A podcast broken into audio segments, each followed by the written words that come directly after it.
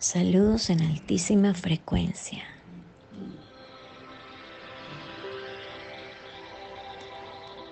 Y seguimos honrando y bendiciendo el milagro de la vida que somos. Y seguimos encaminados hacia la expansión de la conciencia. Hoy les vengo a hablar sobre el libre albedrío. Cuando hablamos de libre albedrío nos suena mm, un plan un tanto religioso, místico, así que podemos llamarlo de todas las formas que lo conocemos. La toma de decisiones, el poder de la elección, empoderamiento, escribir tu destino, etc. Como sea que lo quieras llamar, a veces tendemos a quedarnos en esa infancia, en esa actitud de querer hacer responsables a los demás por nuestros actos, o mejor dicho, hacer responsables a los demás por las consecuencias de nuestras elecciones, haciendo que papá recoja nuestro desastre. Y con esto quiero decir, Dios, ¿hasta cuándo tengo que vivir esta situación? ¿Hasta cuándo tengo que ser tan infeliz? Ey, ey, ey, ey, ey, detente. Te recuerdo que esa situación la creaste tú con cada una de las elecciones o decisiones que has hecho y tomado durante toda la vida. Si tienes hoy en día un matrimonio fallido donde te sientes infeliz, recuerda que tú elegiste dejar entrar a esa persona en tu vida. Tú elegiste compartir, tú elegiste no ver las señales, tú elegiste pasarlo por alto, tú elegiste permanecer, tú elegiste aceptar esa condición. La culpa no es de Dios. Dios no te mandó a ese hombre, lo escogiste tú. Dios no te manda el padre de tus hijos o la madre de tus hijos. Eso lo elegiste tú y cada una de las señales la viste, la escuchaste, te la mostraron.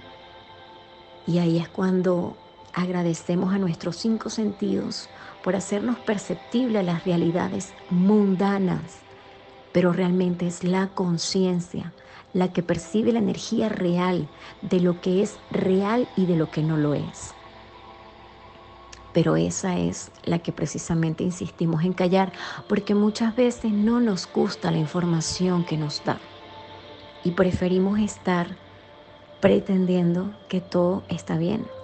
Y cuando se hace grande la situación y ya se hace insoportable, ya se hace dolorosa, ahí es cuando reaccionamos y decimos, Dios, pero ¿por qué me tocó esto a mí? ¿Por qué tú, yo, por qué yo tengo que sufrir esto? ¿Qué tal si hoy, como niños, que sacamos todos los juguetes y en lugar de elegir uno, bueno, no sabemos con qué jugar y sacamos todo el arsenal y dejamos el reguero para que papá lo recoja? ¿Por qué nosotros hoy, solo por hoy, nos hacemos responsables de recoger nuestro desorden? ¿Qué tal si a partir de hoy yo aprendo a asumir que yo recojo todo lo que saqué? ¿Qué tal si a partir de hoy yo puedo asumir que soy responsable de mi caos? Porque cada una de las elecciones que hoy elijo, que hoy yo decido, es como realmente estoy escribiendo mi vida.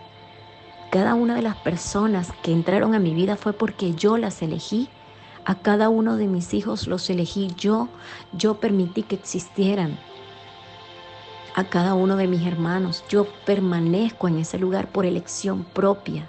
A esa pareja tóxica que no me hace feliz, el estar en un espacio donde me siento infeliz, en estar en un trabajo que odio, en estar en un ambiente que detesto, es mi creación. Esa soy yo. Así que hoy y solo por hoy, ¿qué tal si hoy yo me vuelvo sordo, mudo de todo lo externo y escucho mi conciencia? y me conecto con esa energía creadora que soy y veo qué he creado con mi vida. ¿Por qué me siento así de triste? Si hasta mis amigos los escojo yo. Yo elijo a quién dejar entrar en mi vida y qué hacer con ella. Yo elijo a quién dejar entrar en mi vida y hasta dónde permitir su influencia en la mía. Soy yo quien elijo quién se queda y quién se va. Y soy yo, el, soy yo quien elijo a dónde llegar, si quedarme o retirarme. ¿Y cuándo? Soy yo el único responsable, no es Dios. Dios nos está libre albedrío. Pero como niños que somos, aprendamos a recoger nuestro desastre. Quienes son papás y mamás, les sugiero que comiencen desde ahorita a inculcarle la responsabilidad a sus hijos de que ellos sean quienes asuman el jugar, desorganizar y recoger su desorden, para que cuando sean adultos no repitan este proceso tan complicado que hacemos nosotros responsabilizando a otros. Se les quiere mucho, se les quiere con la vida y se despide de ustedes con muchísimo cariño. Oralis Navas, Proyecto Rich.